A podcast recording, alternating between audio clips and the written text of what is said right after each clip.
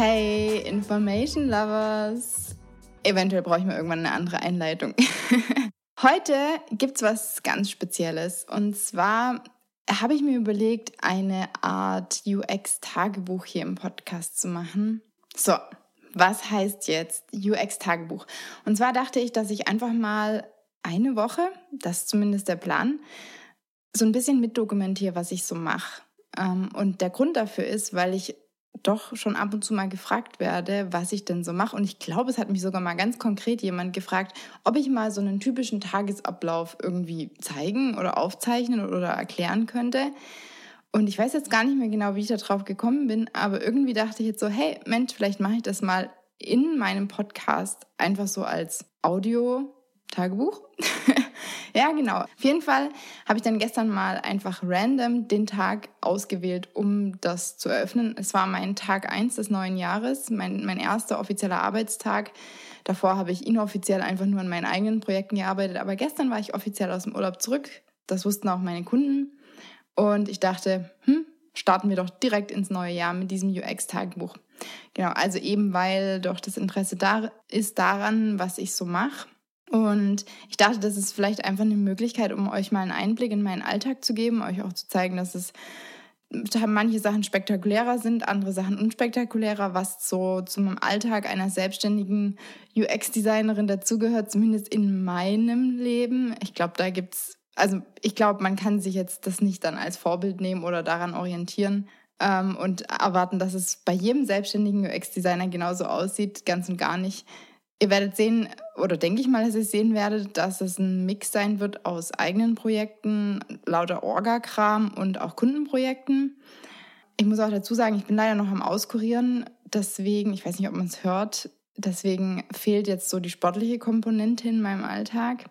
Und ja, und ich denke, das ist auch eine Möglichkeit, auf bestimmte Dinge so ein bisschen genauer einzugehen. Damit es nämlich nicht so langweilig wird, habe ich gedacht, werde ich einfach einzelne interessante Aspekte so ein bisschen ausführen und vielleicht einfach erklären.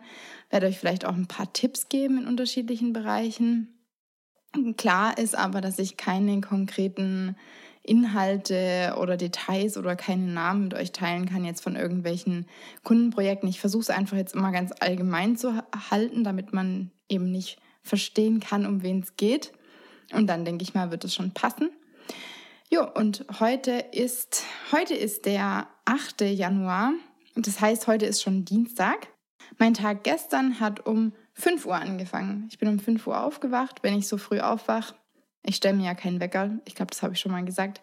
Dann nutze ich die Zeit, bevor ich ein Timo aufwecke, um ein bisschen zu lesen. Das heißt, ich habe von 5 Uhr bis 5.45 Uhr auf der Couch gesessen und in meinem Buch gelesen, was aktuell noch Never Split the Difference ist. Da bin ich jetzt dann bald durch. Juhu. Von 5.45 Uhr bis circa 7 Uhr habe hab ich Frühstück gemacht, Timo geweckt, wir haben gemeinsam gefrühstückt, uns fertig gemacht und ich habe es ja dann nicht so weit ins Büro. Mein Büro ist ja ein Zimmer in unserer oder ein Raum in unserer Wohnung. Das heißt, ich kann mich dann direkt einfach hinsetzen, während Timo noch meistens irgendwie am Fertigmachen vollends ist und kann dann schon loslegen zu arbeiten. Das war dann gestern um 7 Uhr.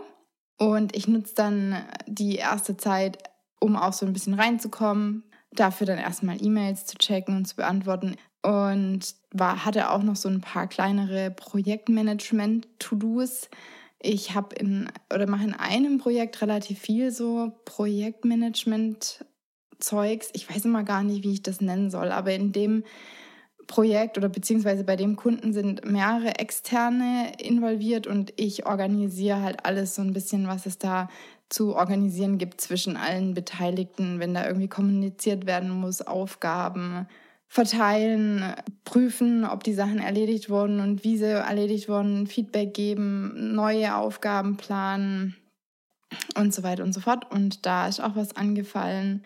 Ansonsten habe ich mir dann ein paar Notizen gemacht und ein bisschen so Orga-Kram. Von 7 bis 8 Uhr könnte man sagen, E-Mails und Orga-Kram, bisschen Projektmanagement für einen Kunden. Ähm, um 8 Uhr hatte ich dann einen Telefontermin vereinbart das war ein Telefonat mit einem Kunden von mir. Hintergrundinfo, das ist ein relativ neuer Kunde. Ich arbeite, glaube ich, erst so seit Ich glaube, Ende, irgendwann Ende 2018, was weiß ich, November vielleicht. Seitdem arbeite ich erst mit dem Kunden. Das ist auch ein relativ neues Pro Produkt, also es ist ein Startup, es ist noch ein ganz kleines Team.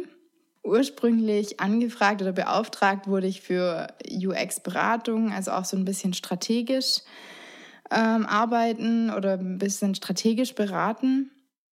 Gegebenenfalls auch Unterstützung beim Teamaufbau. Wie gesagt, ganz ähm, junges Startup, noch ein ganz kleines Team. Auch an der Konzeption mit unterstützen, mitarbeiten. Was jetzt noch so ein bisschen hinzukommt oder kommen wird, ist, dass ich auch im UI-Design mitarbeiten oder am UI-Design arbeiten werde. Das war von Anfang an noch nicht ganz klar. Das ist jetzt noch so ein bisschen dazugekommen. Was ich schon gemacht habe, ähm, ich hatte ganz am Anfang mal so ein kleines Mini-Product-Review gemacht, so ein Ersteindruck, mein Ersteindruck von der App. Also ganz unvoreingenommen, weil ich mich ja mit dem Produkt und der Zielgruppe noch gar nicht auskenne, also quasi so ein Experten-Review. Das kann man mal machen. Ähm, man muss halt immer gucken, inwiefern man das dann ähm, ja auch äh, benutzt, weil, weil wie gesagt, ich kenne ja die Zielgruppe noch nicht, ich kenne den Nutzungskontext noch nicht. Das heißt, ich kann das natürlich die Usability kann ich ganz gut beurteilen, auch unabhängig von der Zielgruppe relativ gut und ja, das basiert dann einfach so auf meinen Expertenkenntnissen, deswegen Expertenreview. Ich habe mal dann noch so hatte dann noch so eine kleine Art Mini-Workshop gemacht. Im Prinzip haben wir uns da einfach im Team getroffen und haben ein bestimmtes neues Feature besprochen und die ersten Ideen, die es da im Team gab und habe da einfach auch so ein bisschen Feedback gegeben und wir haben dann ein bisschen gebrainstormt, Wireframes aufgezeichnet. So, das war auch nur so ein halber Tag oder weniger als ein halber Tag sogar, glaube ich. Dann hatte ich ähm, auch schon in dem Projekt Wireframes erstellt zu dem, ich glaube zu dem gleichen Feature, ja, wo wir auch diesen kleinen Workshop im Team hatten und habe da auch einen User Flow erstellt. Genau. Und jetzt eben dann dieses Telefonat. Ich fange meistens ganz gerne Gespräch, ganz allgemein auch mit neuen Kunden, aber auch jetzt in dem Fall neues Jahr und lange kein Kontakt, fange ich meistens mit offenen Fragen an, möchte dann damit so meine, meinen Kunden zum Reden anregen. Das hat mehrere Gründe. Also einmal habe ich ja auch gesagt, dass ich in den meisten Fällen und so auch in dem Projekt auch berate und auch strategisch vor allem berate. Und dafür brauche ich halt einfach einen Überblick und brauche so das Gesamtbild und brauche Hintergrundinformationen. Und dadurch, dass ich eben offene Fragen erstmal stelle, ähm, kriege ich viele wichtige Informationen von meinem Kunden. Und dann, dann noch so ein Benefit oder auch ein Grund ist natürlich, dass ich auch meinem Kunden zeigen möchte, dass er für mich im Fokus steht und dass es mich eben interessiert und dass es, ähm, dass es nicht so darum geht, dass ich irgendwelche, ähm, ja, dass ich einfach Empfehlungen ausspreche, ohne dass ich vorher was erfragt habe oder überhaupt was über das Thema weiß. Noch so ein Grund ist, dadurch lässt sich dann so eine Macht XY-Dynamik, sage ich jetzt mal, vermeiden. Also, dass der Kunde mir einfach konkrete To-Dos gibt, weil das ist ja gar nicht das, was wir eigentlich wollen. Also Teil meines Jobs ist ja in dem Fall dann auch, dass ich eben Vorschläge mache, dass ich Lösungen erarbeite, dass ich berate. Und das Ziel ist ja auch so ein bisschen, dass der Kunde sich einfach zurücklehnen kann und sich einfach dann in guten Händen fühlt. Genau, deswegen stelle ich dann gerne in solchen Telefonaten am Anfang mal erstmal ein paar Fragen, damit der Kunde erstmal zum, zum Reden angeregt wird. Ähm, in dem Fall habe ich dann einfach gefragt, was sind jetzt gerade so eure Ziele, vor welchen Herausforderungen steht ihr aktuell? Genau. Und dann kann man gucken, wie man da jetzt ansetzen kann. Und da habe ich dann auch viele Sachen herausfinden können durch diese offene Frage, offen formulierte Frage. Zum Beispiel, was jetzt so die Ziele sind aktuell, habe ein bisschen was über den Benchmark erfahren, über Konkurrenz, habe über aktuelle Herausforderungen was erfahren und zwar, dass es ähm, eben auch darum geht, sich von einem sehr starken, viel genutzten und kostenlosen Konkurrenzprodukt abzuheben. Und dazu sage ich nachher noch ein bisschen mehr. Genau, und über das geplante Bezahlmodell, andere Herausforderungen, jetzt eher interne, also Prozesse und auch zum Thema Redesign, wie man das in die bestehenden Prozesse eventuell eingliedern kann oder nicht. Das sind so Dinge, über die wir dann noch so gesprochen haben.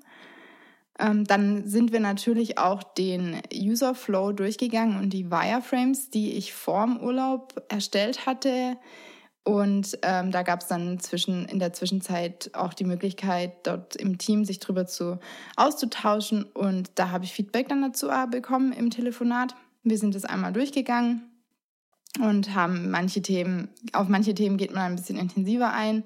Zum Beispiel das Thema Floating Action Button ist vielleicht für euch auch interessant. Also ein Floating Action Button kennt ihr bestimmt, kommt aus dem Material Design, beziehungsweise gibt es eben seit, seit dem Material Design dieses Interaktionspattern und das ist dieser prominente runde Button, den ihr meistens unten rechts in, in der unteren rechten Ecke vorfinden werdet ähm, der so ein bisschen über dem Interface schwebt. Was natürlich gut ist an, an diesem Floating Action Button, ist, dass er relativ leicht zu erreichen ist. Die meisten Leute halten ihr Smartphone ja in der rechten Hand und bedienen das mit dem Daumen. Und ähm, der am einfachsten zu erreichen sind natürlich dann dementsprechend die Bereiche eher so unten links. Also unten rechts ist jetzt nicht super, super, super optimal, aber es ist auf jeden Fall für den Daumen dann leichter zu erreichen als zum Beispiel ganz oben die linke Ecke. Was natürlich auch ganz gut ist, er ist relativ auffällig und hebt sich von, vom restlichen Content ganz gut ab. Was jetzt negativ ist, er überdeckt Inhalte zum Teil und ich könnte mir auch vorstellen, dass er ab und zu mal auch aus Versehen gedrückt wird, je nachdem. Hm. Das bedeutet natürlich, dass man so einen Floating Action Button am besten oder eigentlich sollte man den nur einsetzen für die eine Hauptinteraktion von der aktuellen Seite oder von dem aktuellen Bereich, in dem man sich befindet weil er ja eben sich so hervorhebt und das würde sonst einfach keinen Sinn machen. Also wenn man jetzt irgendwie eine übergeordnete Interaktion hat, die über allem steht, die auch sehr häufig stattfindet in dem Bereich, dann könnte das eine Möglichkeit sein. Ja, genau. Da haben wir so ein bisschen drüber gesprochen. Manche Leute lieben dieses Pattern, andere mögen es überhaupt nicht. Und ich denke dann immer, ich würde es dann am liebsten wirklich auch mit der Zielgruppe testen, mit der jeweiligen. Jetzt in dem Fall ist das auch eine relativ spezielle Zielgruppe. Mm, so viel dann erstmal zu dem Telefonat am Morgen. Das Telefonat fand statt zwischen 8 und 9 Uhr. Um 9 Uhr konnte ich mich dann wieder an die Wireframes und den User Flow setzen. Jetzt natürlich erstmal, was sind überhaupt Wireframes? ich will am liebsten die Begriffe immer so ein bisschen erklären, die vielleicht nicht ganz 100% klar sind. Also ein Wireframe ist im Prinzip eine Skizze von einem Screen. Oder ja, sage jetzt einfach mal eine Skizze von einem Interface. Und in einem Wireframe kann man ganz gut den Aufbau zeigen. Man kann zeigen, was für Elemente es gibt. Man kann zeigen, wie die Elemente angeordnet sind. Genau. Was ein Wireframe nicht ist, und das ist auch gut so und wichtig.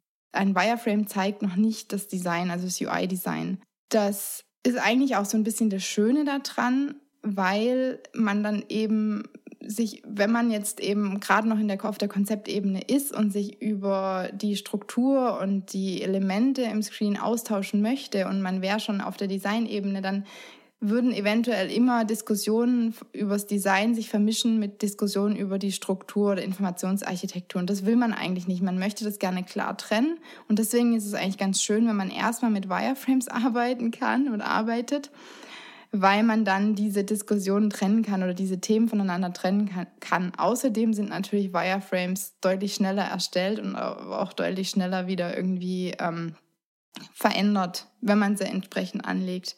Jo, ähm, was auch ganz cool ist oder wofür sich Wireframes auch eignen, ist wirklich zur Kommunikation. Also wenn man im Team oder in einem Workshop zum Beispiel äh, über mögliche Inhalte von einem Screen spricht oder von, von so einem Interface spricht und das dann einfach mal visualisieren möchte, damit jeder das Gleiche vor Augen hat, dann nimmt man einfach einen Stift in die Hand und skribbelt diesen Screen auf. Und das ist eigentlich ganz angenehm, um, um wirklich darüber zu kommunizieren und es vielleicht auch im Team auszuarbeiten geht viel einfacher, wie wenn man jetzt wirklich auf der finalen Visual Design, UI Design Ebene wäre. Ja, denke ich mal, ist klar.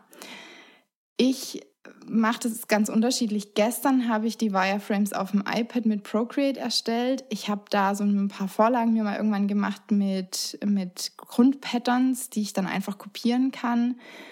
Und ich erstelle dann einfach Pattern für Pattern. Ähm, also was weiß ich, zum Beispiel eine Zeile die kommt ja dann meistens mehrmals untereinander vor. Dann erstelle ich mir die Zeile eben einmal und habe dann eine Ebene oder eine Gruppe für diese Zeile und dupliziere die mir dann einfach und habe dann so ein bisschen weniger Arbeit. Das heißt, ich arbeite auch mit ähm, nicht mit, mit den konkreten finalen Texten dann da drin, sondern zum Beispiel irgendwie abstrakt mit einer Linie für einen Text oder eine dickere Linie für, einen, für eine Überschrift. Oder manchmal auch, je nachdem, wenn es notwendig oder einfacher ist, dann füge ich Platzhaltertexte ein oder Labels. Aber die dupliziere ich dann einfach und die sind dann in jeder Zeile oder wie auch immer gleich. Hm, warum mache, mache ich meine Wireframes mit dem iPad und mit Procreate und nicht zum Beispiel händisch? Äh, Quatsch, also mit Stift und Papier. Also erstmal, dass ich es überhaupt mit, mit Stift und einem Tablet mache, liegt daran, weil ich das händische Arbeiten ganz gerne mag. Außerdem ist mir der händische Stil auch lieber, weil es dann noch ganz eindeutig ist, dass man auf einer Konzeptebene ist und noch nicht, es ist eben klar, dass es noch nicht ums Design geht. Das Problem jetzt bei Stift und Papier, da hätte man ja das auch, also man hat auch das Händische, man hat auch diesen Stift in der Hand, man hat den händischen Stil, aber es ist halt nicht duplizierbar und es ist nicht änderbar. Das ist halt der Vorteil vom, vom iPad, vom digitalen Zeichnen. Sonst Alternativen, wenn man ähm, eben das Gefühl von dem Malen nicht braucht, dann kann man zum Beispiel mit Balsamik arbeiten. Das machen auch, glaube ich, wahrscheinlich die meisten in dem Bereich. Das ist natürlich ganz cool, weil das noch schneller geht. Man hat in Balsamik eben viele vorgefertigte Elemente und man hat dort auch diesen handskizzierten Stil. Und ich denke, das geht schon unter Umständen schneller, außer man hat jetzt in Procreate wirklich jedes mögliche Pattern vorbereitet. Ähm, ansonsten arbeiten auch viele mit Sketch tatsächlich und nutzen dann zum Beispiel Wireframe-Kits, also im Prinzip Libraries, die andere Leute erstellt haben, in denen ganz, ganz viele Grundelemente schon enthalten sind. Da muss ich aber sagen, die sind für meinen Geschmack oft zu nah oder ja, die sind zu fein ausgearbeitet, zu detailliert und zu nah an einem UI-Design oder an einem finalen Screen-Design dran. Und da hätte ich dann Angst, dass je nachdem, mit wem man dann über dieses oder über, über diese Wireframes spricht, je nachdem, wie viel Kenntnisse er hat und Vorerfahrung und je nachdem, wie klar ihm das ist, dass es eben nicht ums Design geht, könnte das problematisch werden in manchen Fällen, dass es dann schon eben, dass man dann auf einmal über Dinge spricht, die eigentlich gar nichts damit zu tun haben. Dann ansonsten klar, habe ich ja schon gesagt, man kann Wireframes auch von Hand einfach zeichnen. Die Nachteile habe ich auch schon genannt.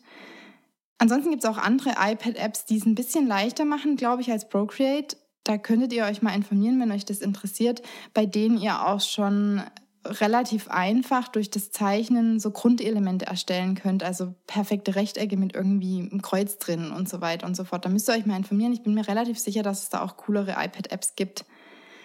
Genau. Ähm, wir sind jetzt immer noch bei ungefähr 9 Uhr, als ich dann eben die Wireframes neu gemacht habe. Was ich dann natürlich danach gemacht habe, ist, dass ich aus den Wireframes in Userflow erstellt habe. Was ist jetzt ein Userflow? Im Prinzip zeigt man jetzt, wie die, diese Wireframes oder diese Screens, diese Skizzen von Screens oder von Interfaces, ähm, wie die miteinander in Verbindung stehen. Ja, also das heißt, man hat jetzt zum Beispiel ähm, den, die Login-Seite und man würde jetzt dann von, vom Login in zur, zum, was weiß ich, Dashboard als allererstes mal kommen oder so, ne? Und dann würde man eben diesen, hätte man den Login, dieses Wireframe für den Login und dann das Wireframe fürs Dashboard und zeigt dann über einen Pfeil an, okay, wenn du von da kommst du nach da. Ja, also man zeigt diese Verbindungen einfach an. Das ist ja auch ganz wichtig, damit man den Zusammenhang von den Wireframes einfach auch kommunizieren kann. Und jetzt kann man natürlich seine Pfeile noch um Beschriftungen ergänzen. Man kann die äh, Wireframes jeweils betiteln und man kann, was weiß ich, Kommentare hinzufügen. Kann man ja machen, wie man möchte, ja, wie es eben Sinn macht in dem jeweiligen Projekt. Genau, also ich ähm, habe jetzt ganz einfach meine einzelnen Screens von Procreate aus an meinen Mac geschickt, habe sie dann in Sketch eingefügt und in Sketch habe ich meine Pfeile hinzugefügt, Titel, Beschreibung, Hinweise, alles eben, was ich brauche. Und dann habe ich das einfach als PDF exportiert und an meinen Kunden geschickt. Jetzt gibt es natürlich auch dafür Tools. Einfach mal Userflow Tool eingeben. Da findet ihr unterschiedliche Tools. Zum Beispiel Overflow ist allerdings noch in der Beta. Das kann es euch eventuell erleichtern, aber ist auch nicht, ich habe es getestet und es ist auch nicht so groß anders, je nachdem, wie schnell man in Sketch ist. Ich bin in Sketch relativ schnell. Genau, also dieses Wireframing und Userflow erstellen hat sich abgespielt von 9 Uhr bis 12.20 Uhr gestern. Und dann habe ich Mittagspause gemacht. Während ich mir mein Essen mache, höre ich immer Podcasts.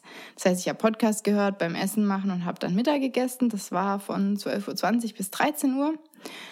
Und dann habe ich erstmal wieder E-Mails abgearbeitet, habe mir ein paar Podcast-Notizen gemacht, weil ich kriege ganz oft beim Podcast hören neue Ideen und Einfälle für entweder schon geplante Podcast-Folgen oder neue Podcast-Folgen. Und genau, da habe ich mir dann kurz ein paar Notizen gemacht. Ansonsten habe ich einfach auch noch so ein bisschen wieder so Orga-Kram gemacht, Aufgaben organisieren, neue Aufgaben in mein Aufgabentool eintragen. Ich benutze dafür übrigens Todoist, privat zumindest. In einem Projekt ähm, benutze ich fürs Projektmanagement Asana und da ist dann auch, läuft dann auch das Aufgabenmanagement. Dann habe ich noch meine Umsatzsteuervoranmeldung kurz gemacht. Das geht aber ganz schnell. Ich benutze dafür LexOffice und das geht bei mir deswegen so schnell, weil ich meine Buchhaltung immer aktuell mache. Also ich mache das konstant die ganze Zeit. Das heißt, wenn ich eine neue, neue Rechnung erhalte, dann ähm, erfasse ich den Beleg sofort dort digital und wenn ich eine Rechnung schreibe, dann tue ich das in diesem Tool und dann ist dann dadurch diese Ausgangsrechnung auch im Tool direkt drin. Und deswegen geht dann meine Umsatzsteuervoranmeldung mit einem Klick Falls ihr selbstständig seid oder darüber nachdenkt und sowas noch nicht habt, kann, kann ich euch das sehr empfehlen, dass ihr so ein Tool benutzt. Und ansonsten natürlich einen Steuerberater für die Einkommenssteuererklärung am Jahresende. Genau, und, und dann die, den Umsatzsteuerjahresausgleich gibt es, glaube ich, auch noch am Jahresende. Und diese größeren Sachen, das macht meine Steuerberaterin, das mache ich nicht. Würde ich euch auch empfehlen. Das lohnt sich auf jeden Fall. Habe ich von Anfang an übrigens so gemacht. Dann habe ich noch einen Instagram-Post vorbereitet in der Zeit für, den, für die aktuelle Podcast-Folge, die jetzt diese Woche rauskam. Und ich benutze dafür auch ein Tool, das heißt Later. Und damit kann ich meine Posts planen. So, dann von 14.30 Uhr bis 15.30 Uhr habe ich wieder telefoniert mit dem gleichen Kunden. Also ihr merkt schon, ich telefoniere doch relativ viel, zumindest in manchen, an manchen Tagen. Ähm, wir haben ein bisschen so über die möglichen nächsten Schritte, über das mögliche Vorgehen in Zukunft gesprochen. Ich bin ja nicht die Einzige, die an dem Produkt arbeitet und haben da so ein bisschen überlegt, wie man, wie ich mich in die Sprints eingliedern könnte oder auch nicht. Ja, ich spreche da jetzt mal nicht über Details, aber so ein bisschen auch Prozessplanung. Dann haben wir die neuen Wireframes und den Userflow besprochen, den ich ja bis zum Mittag fertiggestellt habe und durchgeschickt habe. Ja, und sonst, wie, ich habe ja schon angedeutet, dass ich auch so ein bisschen strategisch berate, in Anführungszeichen. Und ich habe ja auch angedeutet, dass wir am Vormittag über so ein Konkurrenzprodukt gesprochen haben ein paar Hintergrundinfos dazu. Wie gesagt, ich kann ja nicht konkret werden, aber ich versuche es auf einer abstrakten Ebene zu erhalten, dass es aber trotzdem irgendwie interessant ist. Also das Produkt, um das es geht, dieses in Anführungszeichen Konkurrenzprodukt, das ist ein Produkt, was sehr weit verbreitet ist, also extrem weit verbreitet und schon sehr ausgereift ist und auch von der Zielgruppe, um die es bei uns geht, genutzt wird oder eingesetzt wird.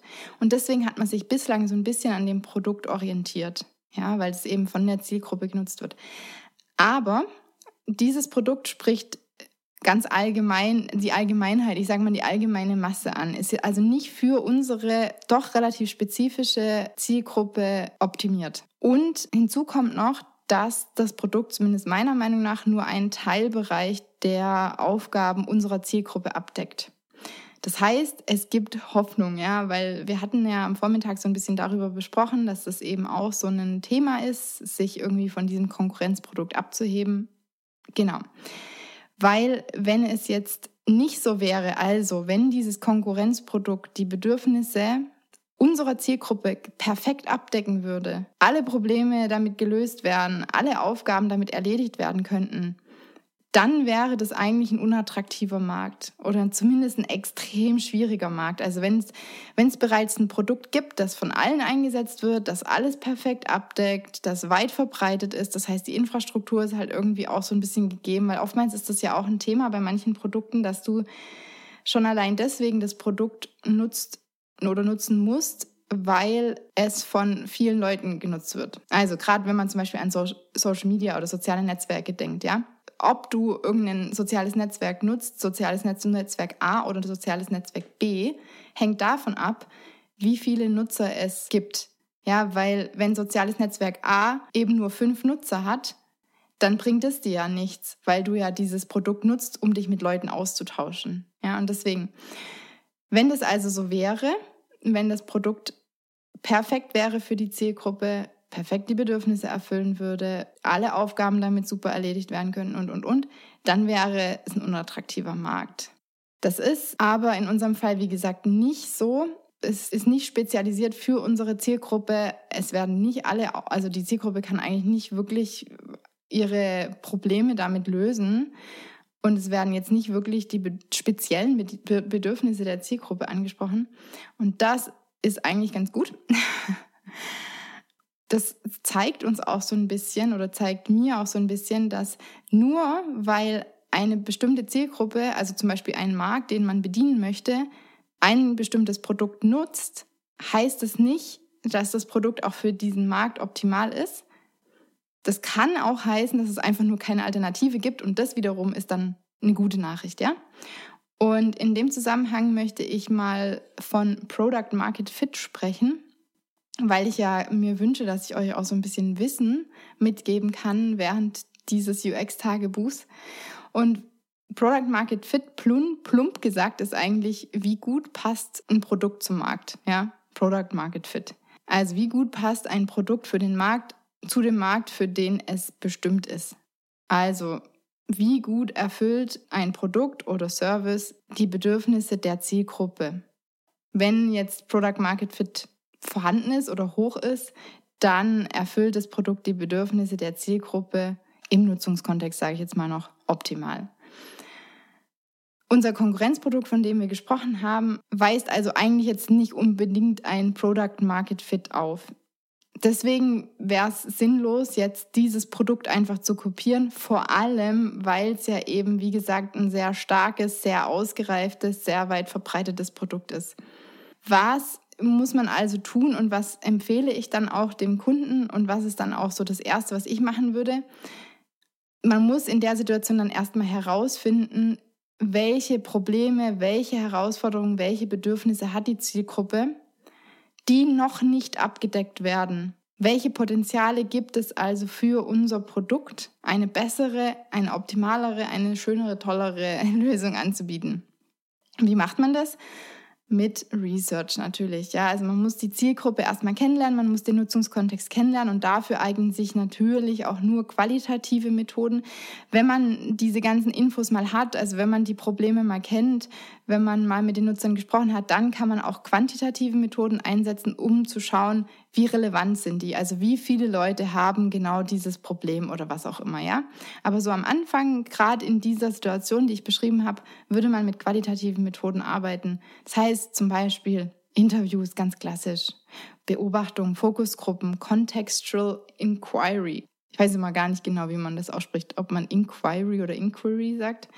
Naja, genau. Was ist Contextual Inquiry? Im Prinzip ist es ein kann man fast sagen, ein Interview des Nutzers in seinem Kontext, in dem er das Produkt nutzen würde. Also jetzt zum Beispiel bei der Arbeit oder so. Wenn jetzt, wenn es jetzt darum geht, du willst ein Produkt für mich machen als UI-Designerin, also angenommen, ich wäre UI-Designerin, dann würdest du zu mir nach Hause kommen und mich beobachten, während ich UI designe und mir dabei dann Fragen stellen oder mich laut denken lassen und so. Ja, also im Nutzungskontext. Und das ist eigentlich ganz cool und auch ganz sinnvoll. So, also so würde ich dann daran gehen. Das heißt, ich würde über qualitative Research-Methoden versuchen, mal so ein bisschen Hintergrundinfos zu bekommen zur Zielgruppe und zum Nutzungskontext, um dadurch Potenziale aufzudecken. Jetzt ist es bei Startups oft so oder auch, auch bestimmt bei anderen, also auch bei Nicht-Startups, Aber da ist es ganz oft so, dass wenig Zeit vorhanden ist, vielleicht auch kein Budget für, für Research vorhanden ist. Und dann muss man so ein bisschen out of the box denken, was ich auf jeden Fall immer empfehlen würde, wenn man von außen zu so einem Produktteam dazukommt. Ich würde auch auf jeden Fall mal das Produktteam befragen, weil die haben ganz oft viele Kenntnisse schon über ihre Zielgruppe. Die stehen oft im Austausch mit der Zielgruppe und, und, und. Das heißt, die würde ich erstmal befragen. Und in unserem Fall hatten, hatten wir jetzt die Idee, oder die kam eigentlich sogar vom Kunden, ähm, was ich richtig cool von, finde, eine Fachmesse zu besuchen, auf der die Zielgruppe anwesend ist und da einfach mal ein bisschen rumlaufen und mit denen quatschen. Richtig cool, das ist so genau dieses Out-of-the-Box-Denken, was man dann braucht. Was ich auch ganz cool finde, jetzt in dem Fall bei dem Kunden in dem Projekt, ganz allgemein, dass überhaupt diese Wertschätzung da ist und diese Bereitschaft, User Research zu machen. Da ist sogar irgendwie der Satz gefallen, ja, ich halte es nicht nur für sinnvoll, ich halte es für absolut notwendig. Und das ist nicht die Regel, das ist Gold wert, das ist echt klasse, aber es ist meiner Erfahrung nach nicht die Regel. Aber ich muss sagen, ich habe das Gefühl, das wird, wird jetzt immer besser und es wird immer mehr. Also die Wertschätzung steigt auf jeden Fall. Ja, cool, sehr schön. Ach so, ich habe gedacht, ich erkläre es vielleicht noch ein bisschen am an einem Beispiel. Diese ganze, ganze Geschichte, die ich abstrakt jetzt erzählen musste, weil ich keine Details nennen möchte. Ich dürfte es vielleicht sogar, ich weiß es nicht, aber ich möchte es einfach nicht möchte ich an einem Beispiel erklären, und zwar am Beispiel Photoshop, weil das eigentlich ganz gut ist, glaube ich, als Vergleich. Photoshop wurde ja vor einigen, einigen Jahren, sagen wir mal vor zehn Jahren, relativ viel für Interface-Design genutzt. Ich habe damals auch noch mit Photoshop gearbeitet, um meine Interfaces zu gestalten. Und der Grund dafür war aber nicht, also ich habe Photoshop nicht genutzt, weil es optimal geeignet war. Also nicht, weil Photoshop einen perfekten Product Market Fit hatte, sondern weil es im Prinzip keine wirkliche Alternative gab. Plus, weil Photoshop weit verbreitet war und deswegen sozusagen diese Infrastruktur vorhanden war, weil man muss ja oft mit anderen Leuten dann auch zusammenarbeiten und dann geht es auch darum, dass die Dateien oder Dateiformate kompatibel sind und ja, das alles hat Photoshop abgedeckt und das war eigentlich der Grund.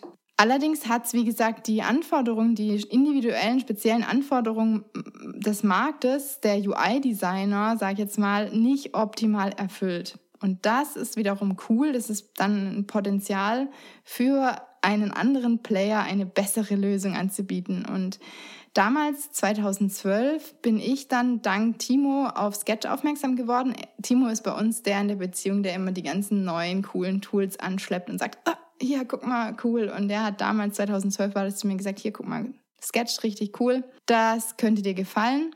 Und dann habe ich mir das damals gekauft. Es hat natürlich nichts damit zu tun, wie Sketch heute ist. Das ist krass, wie wie sich Sketch verbessert hat. Also ich bin echt ein großer Fan. Genau, und Sketch hat einfach diese Möglichkeit gesehen und auch andere, oder besser gesagt Bohemian Coding heißen sie ja, die damals waren es, glaube ich, ich will nicht lügen, aber ich glaube, das waren damals nur drei Leute, die ein Sketch äh, entwickelt haben.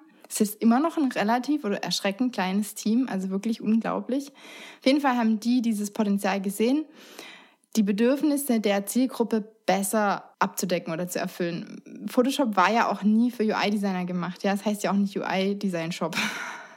ja.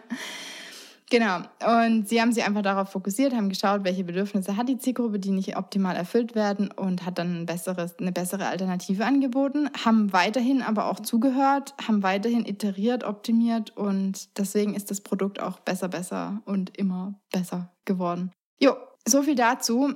Das hat sich ja jetzt eigentlich noch auf das Telefonat bezogen, was von 14.30 Uhr bis 15.30 Uhr stattfand. Und ähm, den restlichen Tag, also von 15.30 Uhr bis 18 Uhr, habe ich dann nochmal Anpassungen vorgenommen an den Wireframes. Da gab es dann nochmal Kleinigkeiten, die wir hinzugefügt haben und angepasst haben. Das habe ich dann in den Userflow eingesetzt. Also das heißt, ich habe dort auch die Wireframes aktualisiert und habe das dann an den Kunden geschickt. Ansonsten habe ich einfach noch so ein bisschen Aufgabenorga gemacht. Ich habe für den Kunden auch noch so ein paar Beispiele für Illustrationen rausgesucht, weil auch in, dem, in der App auch Illustrationen eingesetzt werden sollen. Einfach so zur Stilfindung. Dann habe ich auch noch ein Sketch-File gesichtet, um mir für ein Projekt so ein bisschen eine Übersicht zu verschaffen, wie da aktuell der Stand ist, was da vorhanden ist an Patterns, wie da bisher gearbeitet wurde, um halt einschätzen zu können, wie man da zukünftig rangehen kann. Genau, und sonst bin ich noch ein paar ähm, Links durchgegangen. Und zwar am Vormittag, als ich meine E-Mails gecheckt habe, ich bekomme auch den ein oder anderen coolen Newsletter, den ich abonniert habe, mit so einfach Linklisten zu interessanten Artikeln oder, oder, oder. Und die öffne ich mir dann, die, die für mich interessant klingen, aber ich finde dann meistens keine Zeit, die durchzuschauen. Und die habe ich dann abends noch kurz durchgeguckt und die interessanten Sachen dann gespeichert. Ich speichere mir die dann meistens in Instapaper, die Artikel Genau, das war der Montag, der gestrige Montag, der 7. Januar 2019. Ein, ja, relativ langer Tag. Also ich bin um 5 Uhr aufgestanden, ich habe um 7 Uhr angefangen zu arbeiten. Ich habe bis 18 Uhr gearbeitet. Also es ist jetzt nicht außerordentlich lang. Ich würde sogar fast behaupten, es ist ein normaler Tag. Wir können ja mal gucken. Aber es war ja auch fast eine Stunde Mittagspause dazwischen. Also von dem her ist es, denke ich mal, ganz in Ordnung. Unterschiedliche Sachen habe ich gemacht, wie ihr gesehen habt. Eigenes Zeug, Orgakram, Kundenkram. Und ja, ich hoffe, der Tag war jetzt schon mal interessant für euch. Falls euch die Folge gefallen hat, dann könnt ihr unterschiedliche Sachen tun, um mir das zu zeigen. Möglichkeit eins ist, ihr könnt die Folge irgendwo teilen auf irgendeinem sozialen Netzwerk, das ihr bevorzugt und könnt mich verlinken. Ihr findet übrigens alle Links in den Shownotes meiner Folge. Möglichkeit zwei, das ist die optimale Möglichkeit, die super, super, super tolle Möglichkeit. Ihr könnt mir eine iTunes-Review schreiben. Da freue ich mich unheimlich. Ich habe auch schon einige ganz, ganz liebe. Dafür vielen Dank. Möglichkeit 3, das kriege ich aber, glaube ich, nicht mit. Ihr könnt den Podcast abonnieren, aber habt es unter Umständen auch schon gemacht, damit ihr jede neue Folge auch automatisch bekommt. Und ansonsten Möglichkeit Nummer 4, ihr könnt mir auch einfach gerne eine Nachricht schreiben. Wie gesagt, ihr findet alle Links in den Show Notes und da freue ich mich auch immer sehr darüber. Ansonsten wünsche ich euch eine schöne Woche und ich nehme jetzt gleich die nächste Folge auf. Bis dann. Ciao.